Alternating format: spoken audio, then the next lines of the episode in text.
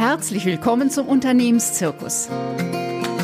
Hier geht es darum, wie Sie mit den vielfältigen Herausforderungen als Nachfolger jonglieren und souverän eigene Maßstäbe setzen. Alles für ein gewinnbringendes Unternehmerleben. Und jetzt wünsche ich Ihnen viel Spaß mit dieser Episode.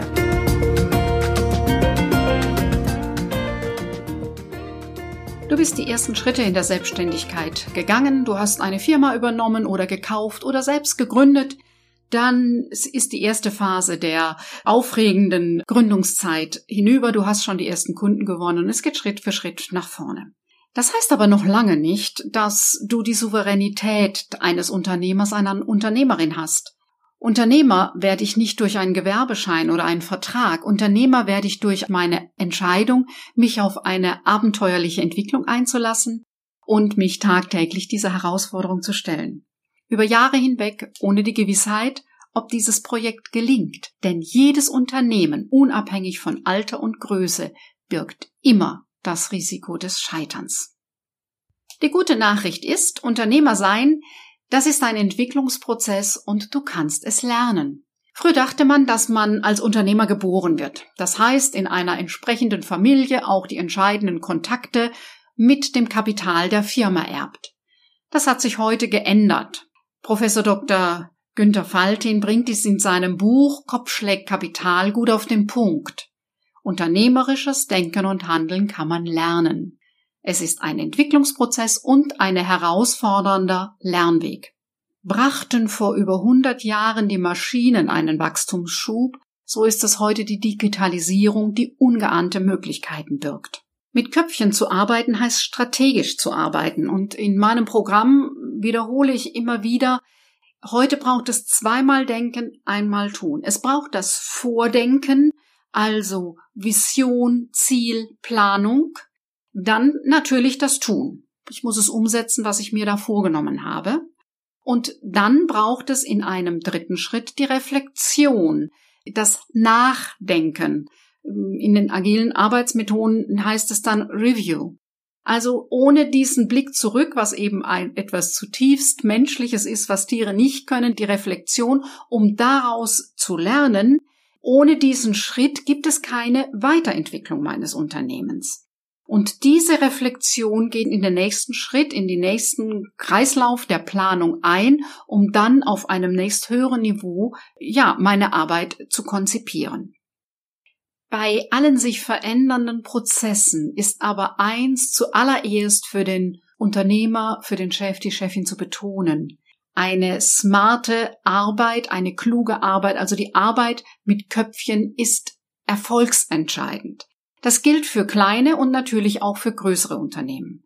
Mit Köpfchen arbeiten heißt vor allem auch strategisch arbeiten. In großen Unternehmen ist dies schlichtweg selbstverständlich, dass der Chef oder die Chefin sich ausreichend Zeit für Strategie, für strategische Überlegungen nimmt. In dieser Phase sind dann die Mitarbeiter, die Belegschaft gefragt. Sie sind dann für die täglichen Abläufe und die Abarbeitung zuständig. In Kleinunternehmen ist das schon schwieriger, weil eben der Inhaber, die Inhaberin, der Chef sehr wohl in die tägliche Arbeit involviert sind.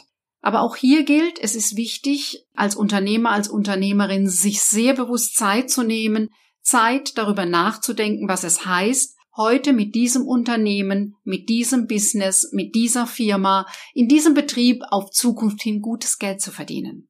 Diese Denkpausen, diese Freiräume sind wichtig. Einfach mal den Kopf von der Alltagsarbeit befreien, um Perspektiven auszuloten und Strategien zu entwickeln. Mit der Vertragsunterzeichnung ist ein großes Stück für das Abenteuer Selbstständigkeit und Unternehmensführung für Nachfolger gelegt. Als Selbstständiger ist dann den Gewerbeschein in Händen zu halten und vielleicht auch die Visitenkarte, ja, ein Stück geschafft. Doch es ist nur ein Stück als Nachfolger, als Selbstgründer hast du mit der Vertragsunterzeichnungen zu den zentralen Themen Ja gesagt, wie die Pflicht, dich selbst zu führen, für die Notwendigkeit, Prioritäten zu setzen. Und Prioritäten zu setzen ist eben gar nicht so einfach, wenn auch der Überblick fehlt.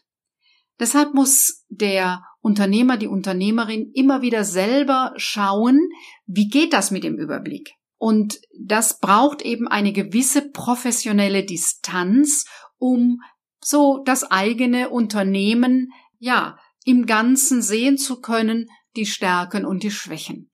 Ich vergleiche das immer wieder gerne vielleicht mit einem Helikopterflug über die Firma oder wie so ein Adler über, ja, über der Landschaft kreist. Zu schauen, was läuft gut, was läuft nicht so gut. Und wenn du damit einen Überblick hast, dann ist es leichter, Entscheidungen zu fällen und Prioritäten zu setzen. Doch ich habe hier gut zu reden. Ich weiß das aus meinen Beratungen mit den Unternehmern und Unternehmerinnen selbst, dieses sich rauszunehmen aus der Arbeitsroutine, um sich einen Überblick im Interessen der eigenen zielgerichteten Führung und des Unternehmens zu verschaffen, ist eben gar nicht so einfach. Es gibt da ganz häufig den Zielkonflikt zwischen, ja, zwischen einem Kundenprojekt und strategisch nochmal weiter zu überlegen. Und manch ein junger Chef, eine junge Chefin haben noch nicht ein Bewusstsein dafür, dass diese strategische Arbeit eben auch richtige Arbeit ist und nicht nur die Arbeit am Kundenprojekt. Deshalb ist es wichtig, für sich da eine Routine zu entwickeln, sich selbst zu führen und diese Priorität der Unternehmensführung, der strategischen Überlegungen fest in seinen Tages-, Wochen- und Monatsplan zu integrieren. Und wenn es um die Ausrichtung am Morgen geht, so ist das ein Aufwand von zehn Minuten, Viertelstunde. Und natürlich ist eine Monatsplanung aufwendiger wie eine Quartals- und Jahresplanung eben auch. In meinen Beratungen beobachte ich immer wieder die unterschiedlichen Entwicklungsstufen in der Selbstständigkeit. Viele starten mit viel Elan als gut ausgebildete Fachkraft. Sie verdienen ihr Geld als Selbstständiger, als Freiberuflerin oder mit einem kleinen Laden genau mit dem, was sie fachlich gut können und was sie lieben. Sie mögen ihre Arbeit, sie sind mit Herzblut dabei. Zu ihrer Fachkraftarbeit kommen dann aber sehr schnell die Aufgaben wie Marketing, Vertrieb, Verwaltung, Steuern dazu. Also das Managen der eigenen Fachkompetenz. Oder da kauft eine erfahrene Fachkraft das Unternehmen und hat plötzlich Verantwortung für weitere Fragestellungen eines Unternehmens, die sie bisher nur aus der Theorie kannte. Oder sieht sich mit betriebswirtschaftlichen Auswertungen des Steuerberaters konfrontiert, die gelesen und verstanden werden wollen.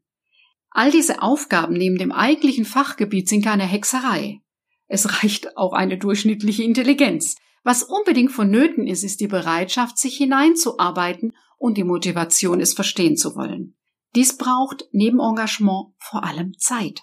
Und immer auch Zeit, damit die eigene Entwicklung von Kopf und Herz mitkommt, bis sie in der neuen Tätigkeit diese ganz selbstverständlich tun. Nach ungefähr anderthalb bis zwei Jahren finden sich die meisten in ihrem neuen Aufgabenfeld gut zurecht. Es ist nicht mehr komisch und ungewohnt, es ist nicht mehr dieses Huch habe ich an das gedacht, sondern es ist eine neue Routine, eine neue Normalität. Und gleichzeitig wächst das Erkennen, dass sie eigentlich zum diesem Zeitpunkt weiter sein wollten. Mehr Umsatz, mehr Personal, vor allem mehr Gewinn. Wir Menschen neigen prinzipiell dazu zu überschätzen, was wir in einem Jahr schaffen und zu unterschätzen, was in zehn Jahren möglich ist. Nach weiteren zwei bis drei Jahren erlebe ich sowas wie Ernüchterung. Selbstständige sagen mir dann, so will ich nicht weiter, das ist mir zu anstrengend. Der Alltag hat etwas von Kampf, Wertvolle Beziehungen zu Freunden und Familie leiden. Für Sport und gesundes Essen bleiben keine Zeit. Und viele erkennen, wenn ich mich in diesem Setting weiterentwickle, dann dauert es mir einfach zu lange, bis ich da bin, wo ich hin will, oder ich werde vorher ernsthaft krank. Businessentwicklung heißt, ich fahre auf den altbekannten Gleisen weiter. Wenn die Strecke es hergibt und die neueste Technik es zulässt, kann das Unternehmen richtig gut Fahrt aufnehmen. Doch wenn ich merke, dass ich inzwischen auf einer Nebenstrecke unterwegs bin, da hilft nur eins. Ein Sprung. Raus aus den alten Gleisen, raus aus den alten Mustern und über den eigenen Schatten springen. Das heißt, das alte Geschäftsmodell kritisch unter die Lupe nehmen und überlegen, wie ich durch ein neues Geschäftsmodell mit den passenden Prozessen und Abläufen eher das finde, was mir entspricht. Das heißt also, dass Selbstständigkeit und die Digitalisierung eine steile Lernkurve verlangen. Was unbedingt vonnöten ist, ist die Bereitschaft, sich nach und nach hineinzuarbeiten. Was ich auch immer wieder oft erlebe, ist, dass selbst Gründer, Gründerinnen irgendwann recht verzweifelt sind, sich vielleicht auch ein bisschen schämen, weil die offizielle Zahl heißt, man braucht drei bis fünf Jahre in der Phase der Existenzgründung, bis ein Unternehmen gut läuft. Das sagen Banken und staatliche Stellen. Das renommierte Wirtschaftsinstitut St. Gallen schrieb vor einigen Jahren, dass sie inzwischen von acht Jahren ausgehen. Und das scheint auch mir realistischer, wenn ich die Entwicklung meiner Kunden und auch meine eigene betrachte. Übrigens bei einem Besuch auf Villa Hügel in Essen in der Ausstellung über Alfred Krupp fiel mir auf, dass auch er mit seiner Idee und seinem Unternehmen 15 Jahre brauchte, bis er schwarze Zahlen schrieb. Um immer mehr Unternehmer zu werden, braucht es eine innere Bereitschaft zu folgenden Punkten. Es heißt, die Herausforderung immer wieder neu anzunehmen, zu akzeptieren, dass es immer wieder Phasen der Überlastung und auch manchmal der Überforderung gibt. Sich der eigenen, oft existenziellen Angst zu stellen, die volle Verantwortung zu übernehmen und das Risiko zu tragen ohne Sicherheitsnetz, zu lernen, mit inneren Spannungen und Konflikten zu leben und ein gesundes Selbstvertrauen statt mit Selbstzweifeln oder Selbstüberschätzung sich und den anderen das Leben schwer zu machen. Diese Punkte gehören zu einer inneren Verfassung und Haltung, die den Erfolg ausmachen, also der eigenen Einstellung, den Vorstellungen, den Werten und meinen einreden. So wie die Amerikaner sagen, dem Mindset. Vieles davon ist uns selbstverständlich, in der Weise, wie wir es uns bewusst machen, können wir es auch Schritt für Schritt verändern. Solange diese Faktoren unbewusst in uns wirken, solange sind wir der Dynamik ausgeliefert. Deshalb ist die nachhaltigste Unternehmensinvestition die in die eigene Unternehmerpersönlichkeit. Eine der ganz großen Herausforderungen im Arbeitsalltag heute ist, mit der Schnelligkeit und den vielen Ablenkungen und Unterbrechungen bei der Arbeit umzugehen. Die eigene Balance zu finden zwischen Weitblick, Überblick, Einblick, also das große Ganze der Entwicklung über den eigenen Tellerrand hinaus, den Überblick über das eigene Business und die entscheidenden Details bewusst zu sein, dafür brauchen Unternehmer eigenes Handwerkszeug. Mittel eben, um immer wieder den Fokus zu halten auf die eigene Vorstellung vom Unternehmen mit den dafür zu erreichenden Zielen. So können die To-Dos konzentriert abgearbeitet werden und ich erlebe meinen Kunden, dass sie dafür sehr individuelle, sehr unterschiedliche Konzepte des Tagesablaufs entwickelt haben, der Wochenreflexion, der Monatsreflexion, die ihnen helfen, den unterschiedlichen Aufgabenstellungen gerecht zu werden. Menschen sind soziale Wesen, sie, du als Unternehmer, Unternehmerin auch. Du brauchst Kollegen, nicht die Festangestellten von früher oder der Nachbar. Auch deine Lebenspartnerin oder der Ehemann haben eine andere Rolle und sind nur bedingt als Ratgeber und Sparringspartner geeignet. Insgesamt ist es eine sehr spannende, aber zentrale Frage. Wer berät dich? Und zwar Schau noch mal hin, sind diese Menschen in irgendeiner Weise von dir abhängig und mit dir verwoben und vielleicht auch verwickelt, dann ist das mit der Beratung begrenzt. Wer berät dich unabhängig von außen? Ja, für viele ist es der Lebenspartner, die Lebenspartnerin, und wenn sie gut miteinander sprechen können, ist das prima. Ich gebe aber zu bedenken, wenn du alle geschäftlichen Themen mit deinem Partner, deiner Partnerin besprichst, bleibt nicht mehr viel für das, was eigentlich eure Partnerschaft ausmacht.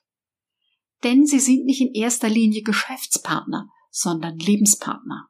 Sie haben eventuell gemeinsame Kinder. Das heißt im Umkehrschluss, und das ist mein Rat, suchen Sie sich jemand außerhalb und schauen Sie, welcher Berater dir wirklich weiterhilft.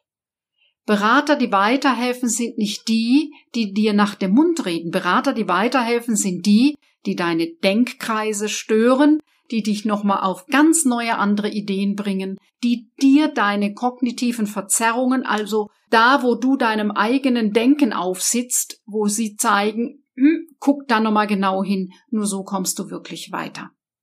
Nochmal zum Thema, warum der Berater dir nicht nach dem Mund reden darf oder soll. Es gibt ein schönes Beispiel. Die Könige im Mittelalter hatten alle einen Hofnarren. Und die Aufgabe des Hofnarren war es, dem König den Spiegel vorzuhalten. Hätte ein anderer auf dem königlichen Hof das gemacht, hätte es ihn vielleicht das Leben gekostet. Der Hofnarr durfte das. Der Hofnarr war eben der, der unverblümt Hinweise liefern durfte. Holla, schau mal hier in den Spiegel. Und vielleicht wird ein blinder Fleck, also das, was du selber nicht siehst und nicht sehen willst und kannst, plötzlich erkennbar. So ist das eben auch im Binnenverhältnis von Chef und Berater. Wer hält dem Unternehmer ehrlich immer wieder einen Spiegel vor, dass er erkennen kann, wo er wohl möglich auf dem Holzweg ist? Und deshalb in deiner Partnerschaft kann es sehr belastbar und anstrengend sein, wenn ihm oder ihr die Aufgabe des Hofnarren zugeschrieben werden sollte. Daher besser außerhalb schauen. Selbstständige und Unternehmer brauchen Menschen, die die gleichen Herausforderungen meistern und gemeistert haben. Sie brauchen verbindlichen Austausch, unabhängiges Feedback und ein tragfähiges, nachhaltiges Netzwerk. Damit meine ich nicht die Netzwerktreffen, man trifft sich mal am Morgen oder Abend, die sind sehr unverbindlich. Unternehmer werden ist ein intensiver Prozess, ein facettenreiches Abenteuer. Und bei aller Motivation und Kompetenz von selbstständigen Frauen und Männern für den Marathon der Selbstständigkeit braucht es deine Stärke und Resilienz, und diese braucht eine besondere Achtsamkeit und Pflege. Wenn dich dieses Thema angesprochen hat, dann lass uns miteinander sprechen. Du kannst ein Fokus-Klarheitsgespräch über meine Webseite buchen. Den Link findest du auch hier in den Show Notes. Da verlinke ich dir auch den Zugang zu meinem Akademie für Zukunftsunternehmer, wo es genau darum geht, deine Unternehmerpersönlichkeit zu stärken und Schritt für Schritt auszubauen. Ebenso gibt es dazu einen Blogartikel, auch den findest du in den Show Notes. Ich freue mich, wenn ich dir ein paar Impulse geben konnte, die dich weiterbringen auf deinem Weg als Unternehmerin, als Unternehmer oder ja, hin zur Unternehmerin, zum Unternehmer. Und in der nächsten Podcast-Folge geht es um das Thema Unternehmen führen. Ich freue mich, wenn du wieder mit dabei bist und wünsche dir alles Gute.